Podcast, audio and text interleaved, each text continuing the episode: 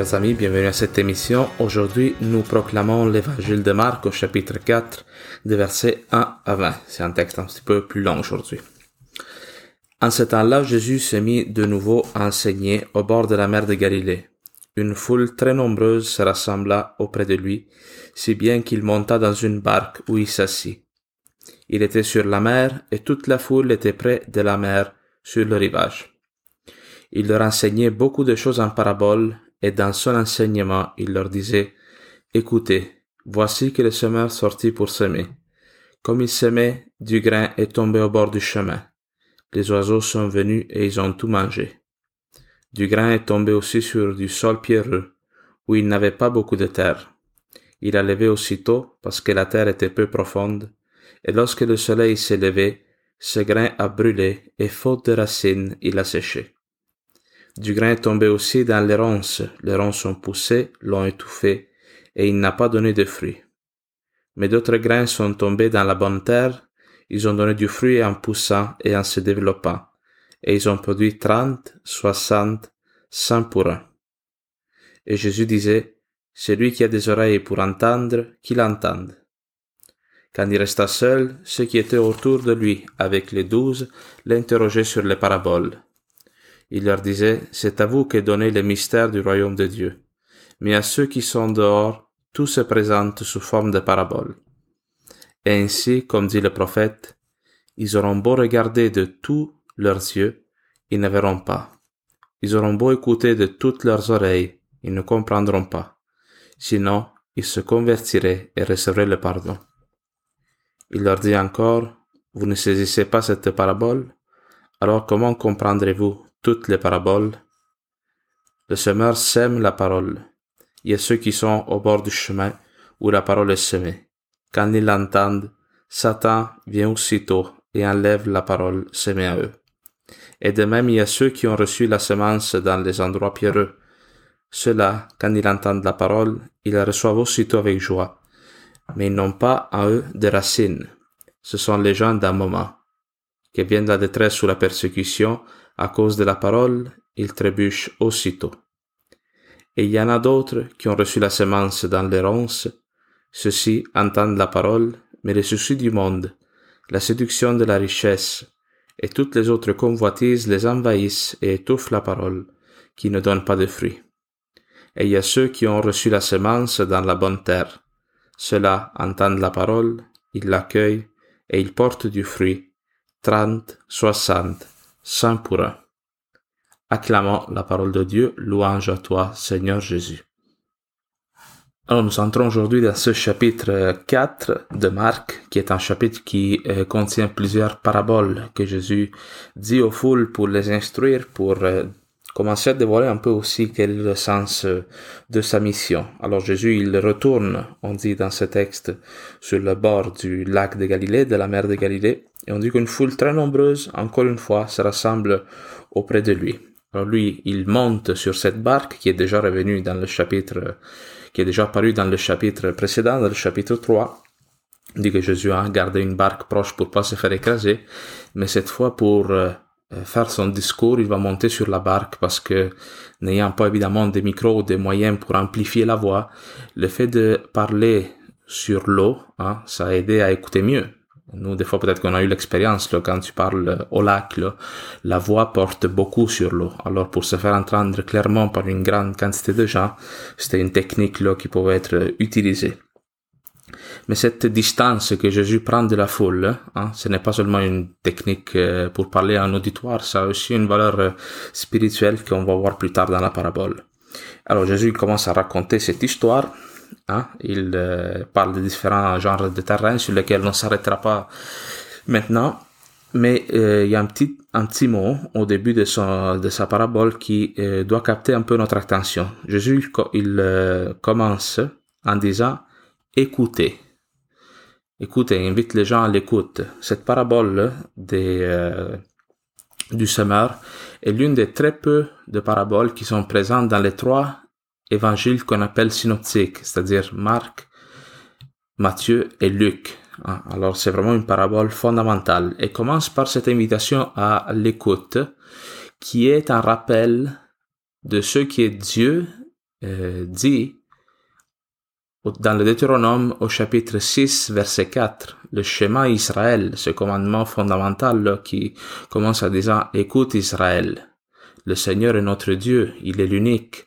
Cette parole que tu reçois aujourd'hui, tu la transmettras à tes enfants, aux générations après toi, tu la écriras sur tes portes, non, tu la garderas dans ton cœur.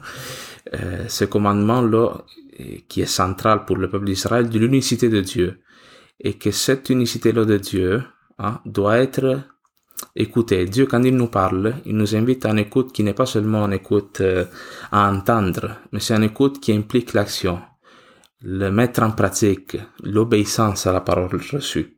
Alors Jésus, il demande pour lui ce même écoute que Dieu a demandé à Moïse et au peuple d'Israël pendant sa sortie d'Égypte, lorsque ce peuple a été fondé. Alors ici est vraiment une parole que Jésus va donner qui, qui est fondamentale parce que justement va porter sur la capacité que les gens ont à écouter. Alors on parle de ces différents genres de terrain, chacun a une valeur spirituelle, mais ce qui est euh, intéressant, c'est que Jésus dit cette histoire, cette petite histoire des différents terrains sur lesquels tombe la semence, et il ne donne pas l'explication. Il arrête de parler hein, sans expliquer qu'est-ce qu'il vient de dire. Nous, des fois, on a une compréhension de la parabole comme quelque chose que Jésus dit pour simplifier pour euh, rendre un discours qui autrement serait très compliqué, mais le donner comme une image pour en favoriser la compréhension. En fait, dans ce texte, c'est exactement le contraire. Jésus, il euh, donne un message qui est mystérieux et de fait, même ce qui est dit plus tard, Jésus, il va, à un moment donné, bon, il se retire dans la barque, donc, et les disciples, ils restent un peu sans trop comprendre, les disciples qui sont avec lui dans le bateau, non? Et il lui demande, mais Seigneur, mais pourquoi tu parles en parabole?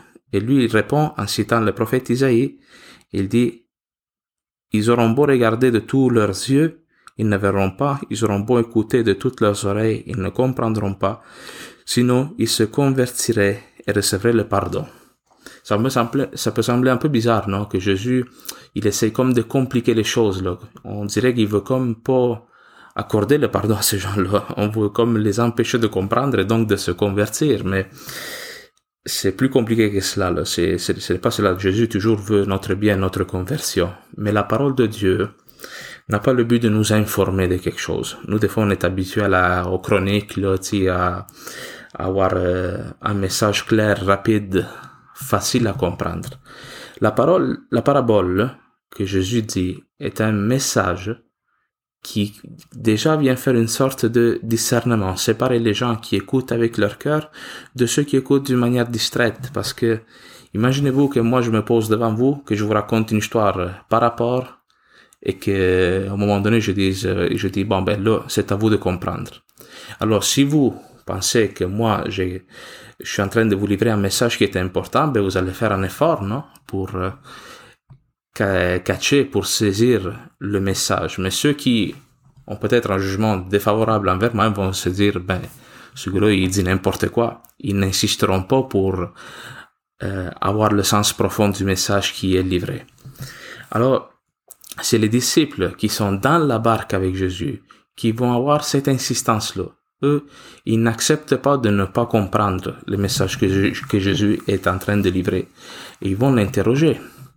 Alors, ça c'est ce que la parole de Dieu fait avec nous tous quand elle est proclamée. La parole de Dieu, c'est vrai, n'est pas toujours facile, n'est pas toujours un message instantané, rapide, mais c'est une parole qui demande de rentrer en dialogue avec Jésus-Christ. La parole de Dieu nous introduit à cette relation d'amour, à ce dialogue, à cet échange amoureux avec Jésus-Christ. Alors, c'est pour cela qu'il est nécessaire des fois de prendre un temps prolongé avec la parole de Dieu, de ne pas se rendre tout de suite et se dire ah bon je l'ai je l'ai pas compris. Un autre, danger c'est peut-être non d'écouter la parole de Dieu puis tout de suite l'interpréter avec ce qu'on connaît déjà non comme euh, s'en servir pour transmettre un message. Ça c'est un danger pour les prêtres. Non? À un moment donné lire d'une manière un peu distraite la parole de Dieu et de se dire ok ce texte-là je le connais donc euh, bon je vais reparler de ça ça ça et ça mais sans se laisser, euh, je dirais, surprendre, sans se laisser instruire d'une manière nouvelle par la parole. Parce que la parole de Dieu est unique, mais elle peut résonner dans notre cœur d'une manière euh, euh, différente à chaque fois, non? Il y a même un psaume qui dit un mot Dieu a dit, non? Un mot Dieu a prononcé, mais je n'ai entendu, entendu deux. Alors, c'est pour cela que même dans une foule, la parole de Dieu est proclamée, mais chacun, il a euh, une manière de l'interpréter une manière que de la recevoir, parce que la parole s'adresse à notre vie. Hein. Dans cette parabole, chacun il doit s'identifier à un genre différent de terrain et reconnaître quelle est sa manière de recevoir la parole de Dieu. Parce qu'ultimement, ce semeur, hein, le semeur, il est Jésus-Christ. Il est le semeur, mais est à la fois aussi la semence, cette semence qui tombe dans le terrain, donc qui descend d'en haut, qui descend du ciel. Comment nous on la reçoit? Quelle valeur on accorde à cette parole? Est-ce qu'on reconnaît que pour nous, elle est tellement importante que ça vaut la peine de prendre du temps, d'insister? Ah, justement, l'autre jour, je lisais une citation de Saint Jean Chrysostome qui disait la parole de Dieu est comme une noix, une noix. Tu sais. Il faut insister, il faut casser la, la, coquille, le, coquillage pour pouvoir y goûter profondément. Alors, la parole de Dieu nous invite toujours à prendre un temps d'arrêt, de se questionner, de se dire où est ma vie là-dedans? Le Christ ne livre pas un message comme aux nouvelles. Il nous invite à un discernement. Alors ce que ça prend toujours, c'est l'écoute. Ça prend de demander l'Esprit Saint aussi de nous éclairer, de nous ouvrir le cœur pour permettre de reconnaître notre réalité, voir d'une manière claire notre réalité. Comment cette parole-là veut venir éclairer ma vie, veut venir euh, peut-être corriger des aspects ou m'encourager, non? Mais la parole n'est jamais proclamée au hasard. Euh, il y a un texte d'Isaïe qui dit la parole de Dieu descend comme la pluie et il ne remonte pas dans le ciel sans avoir accompli sa mission. Hein? Alors ce n'est pas la parole qui est en défaut. Des fois c'est nous qui sommes des auditeurs un peu distraits ou qui ne lui accordons pas la valeur qu'elle mérite. Alors ce texte aujourd'hui nous invite vraiment à, j'espère que ça puisse rallumer un peu en nous le désir de creuser les textes bibliques moi-même, comme je l'ai dit dans l'introduction, ce podcast peut être un aide pour vous qui l'écoutez, mais c'est un aide d'abord pour moi qui le, qui le fait parce qu'à chaque jour, ça me, ça me, ça me force, ça m'oblige, on dirait, non, à creuser plus le texte, pas seulement à le lire une fois, mais à l'étudier, à insister parce que, Hein, la parole de Dieu, des fois, c'est comme un peu une, fille, je dirais, pour utiliser une comparaison un peu indigne, peut-être, là, qui nous résiste. Il faut, euh, dans une histoire d'amour, des fois, il faut courtiser, il faut pas se rendre, il faut aller au-delà des difficultés. Hein. Il faut comme euh, séduire. Euh, Dieu nous séduit, mais des fois, on dirait qu'il se laisse séduire par nous. Il, veut, il teste un peu notre cœur pour voir à quel point nous sommes prêts à insister pour le suivre, pour, pour entrer dans ce dialogue avec nous.